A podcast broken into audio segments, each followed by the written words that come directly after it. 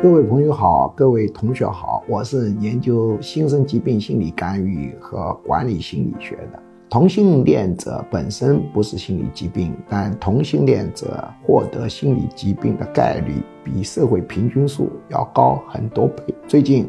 我接受一个个案，这个人是严重的抑郁症，要自杀。那么他来了以后，我就对他做房树人心理分析。房树人心理分析显示，他有严重的性压抑。而来访者是一位男性，年龄二十九岁，长得很帅，本科学历，一本，年收入是在二十四万至三十万之间，身高。虽然不是特别高，但也不错，一米七九。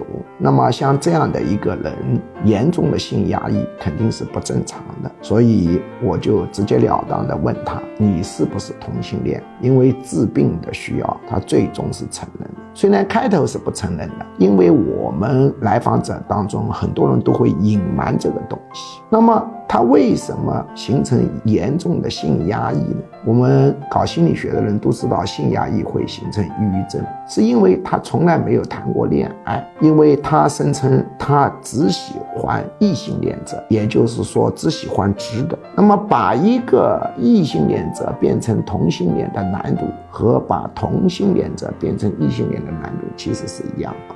本质上讲，异性恋者是不会变成同性恋或者双性恋。